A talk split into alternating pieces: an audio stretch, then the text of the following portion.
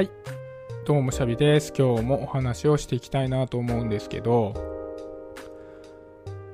この放送でもね、何回も言っていることではあるんですけど、僕はね、すごく人と話すのが好きなんですね。だから、このね、問いと対話でつながるラジオも、一人で話している回ももちろんあるんですけど、結構ゲスト回っていうのを大切にしていて、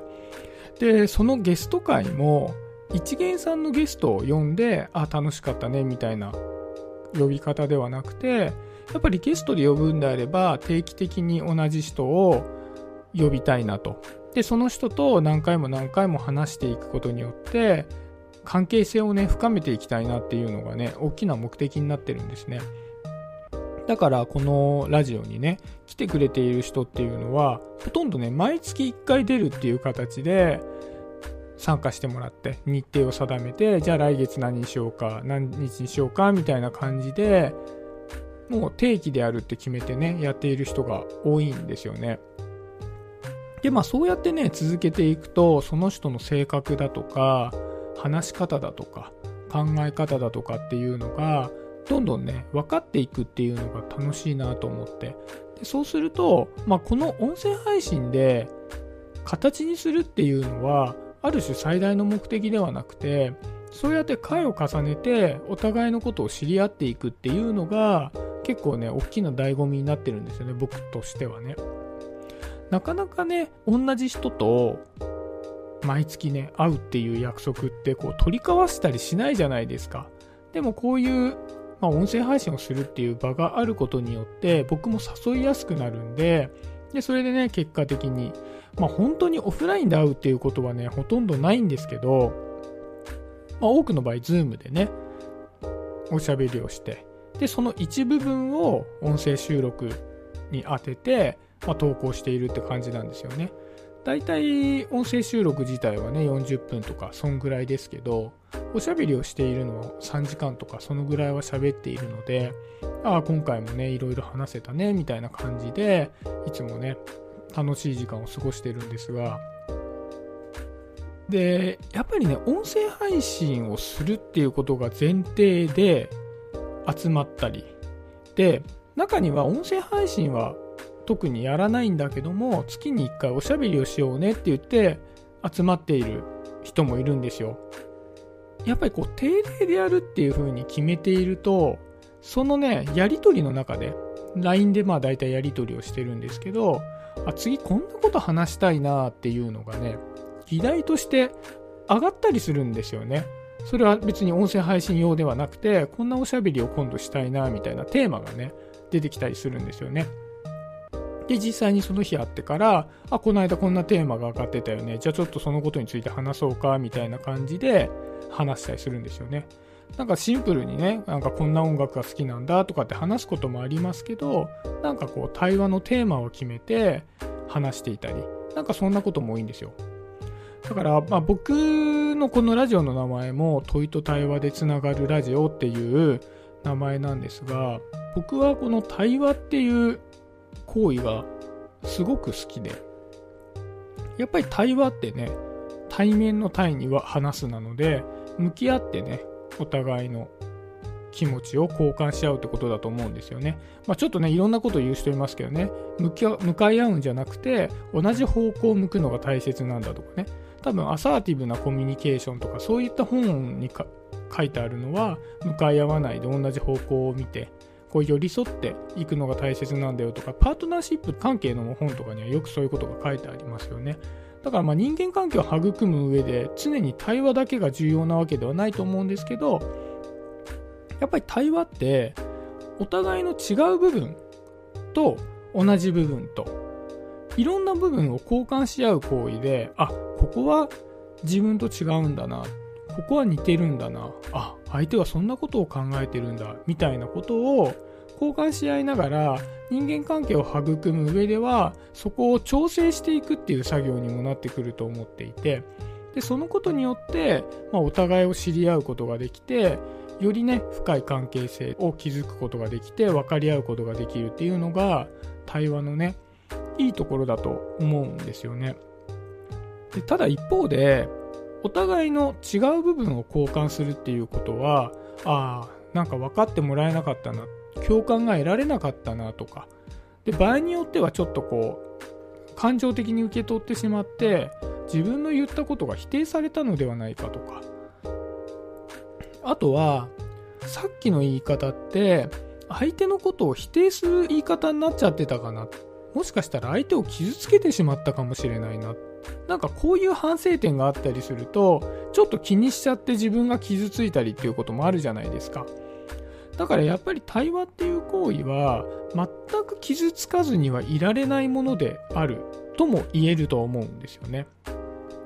でもお互いに少し傷ついてしまう部分があったにせよだからといってこの関係性が崩れないっていう安全安心の中で取り交わすっていうのが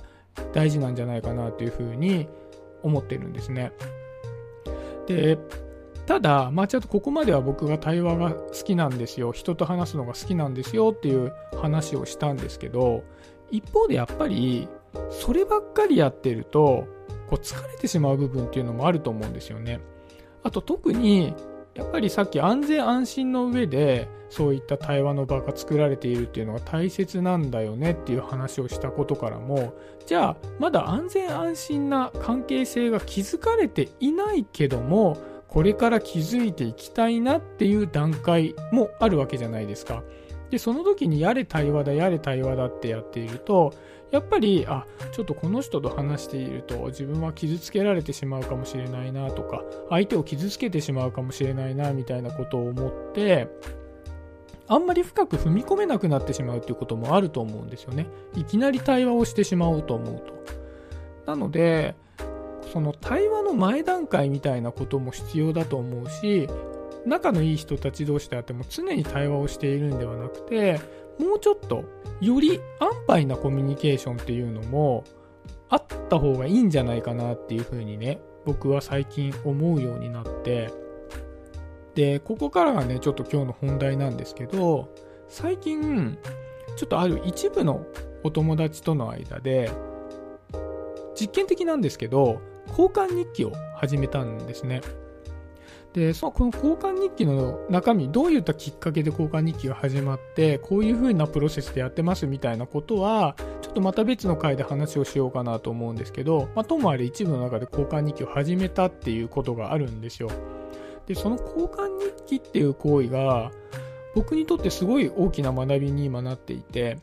で多分ね今23週間ぐらいなのかな初めて。そのぐらいなんですけどうん。なんかすごく楽しいし気楽だしそれでいてその相手のことを知れるっていう部分もあるのでかなりね豊かな行為だなって思ったんですね。でやっぱり対話っていうのと違うのはその場で何かを投げ交わすわけではなくてテキストでただ書かれたいものを読むっていうだけなんですよね。僕も今日こんなこととかあんなことがあったよ。でそれでこんなことを感じたよ。っていう程度のものを日記として出すだけですしで次の人もなんか同じような感じでこんなことあんなことがあってこんなこと感じたよみたいなことを、まあ、淡々と続けていくだけなんですよね。でそれに対して別にコメントをするわけでも自分の意見を言うわけでも基本的にはなくてそんな必要はなくてただその人の日常っていうのを垣間見させてもらうでそれを交換するっていう、まあ、そういう行為なんですよね。でそれはなんか対話みたいな感じでお互いのこう気持ちを調整したり投げ交わしたりっていうことを目的にしてんじゃなくてただ読み物としてその人に合ったことを読んでいるだけでもそれを読むことによって定期的にその人の日常を読むことによってあこの人は普段こういう感じの生活をしていてこういうことを感じているんだなってことはなんとなく知ることができるわけじゃないですか。でそれがだんだんじゅんぐりじゅんぐり回していくことによって少しずつ少しずつ相手のことを知ることができると。でそれは相手はこうですよ自分はこうですよみたいな形で向かい合って交換するんじゃなくてずっと回しているだけですっていう状態であることによって何かお互いに小さく傷つけ合うみたいなことも、まあ、ないわけですよね。なのですごく安全なコミュニケーションだなっていうふうに思うんですよね。だからその関係性が、その人たちとの関係性が築かれているか築かれていないかにかかわらず、比較的安全にコミュニケーションが取れるのが交換日記だなっていう風に感じるんですね。で、まあ一方で同じテキストを使うコミュニケーションとかでも Twitter とかでね、まあコミュニケーションを取る方法もあるじゃないですか。あとまあ LINE とかで知ってる人同士でコミュニケーションを取るってこともあったり。でもそれって双方向性が非常に強いものだと思うんですよね。LINE って基本的には誰かとね、特定な人とやり取りするためのツールなので、何か LINE でこうメッセージを入れたら、それに対して誰かが返してくるっていうことが前提でコミュニケーションが成り立ってると思うんですよね、LINE とかって。で Twitter も別に誰かの投稿に対して返信する必要はないけど、いつでも返信できるし、いつでもいいねが押せるんで、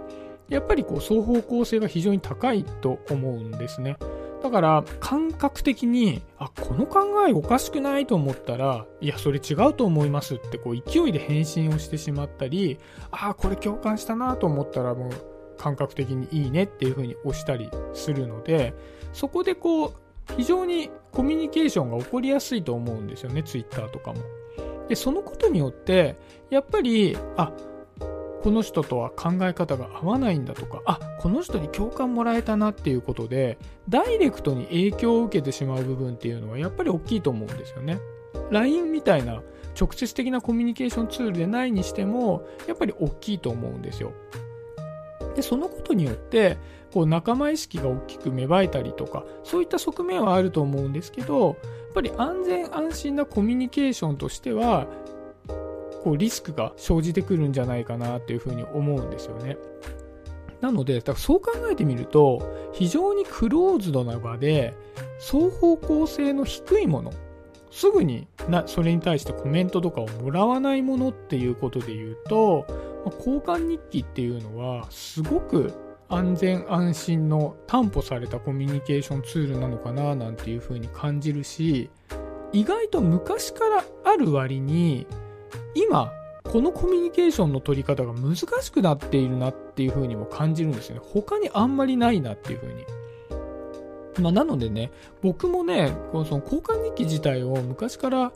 やっていたわけでもないし、なんなら初めてなんですよね。小学校とか中学校の時に友達とやってたなっていう経験もなかったので、うん。あまりそこに関して多く語れるほど知ってるわけではないんですけど、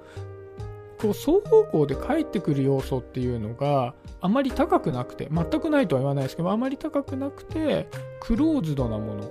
ていう場所を作ることによってこう安全安心でかつコミュニケーションがしっかり取れていて相手のことを知ることができるものではあるのでもしかしたらね交換日記じゃないやり方もあるような気もするんですけどそういう場を、まあ、対話と両面でね、持っておくと人間関係ってすごく気づきやすいんじゃないかななんていうふうに思ったので、今日はね、ちょっと交換日記の話をね、させていただきました。まだね、ちょっと始めてそんなに時間が経ってないので、しばらく続けてからね、またちょっと振り返ってみたいななんていうふうに思ってます。ちょっときっかけとかについても今回は喋ってないので、はい。じゃあ今日はそんなところで終わりにしようかなと思います。今日もありがとうございました。シャビでした。バイバーイ。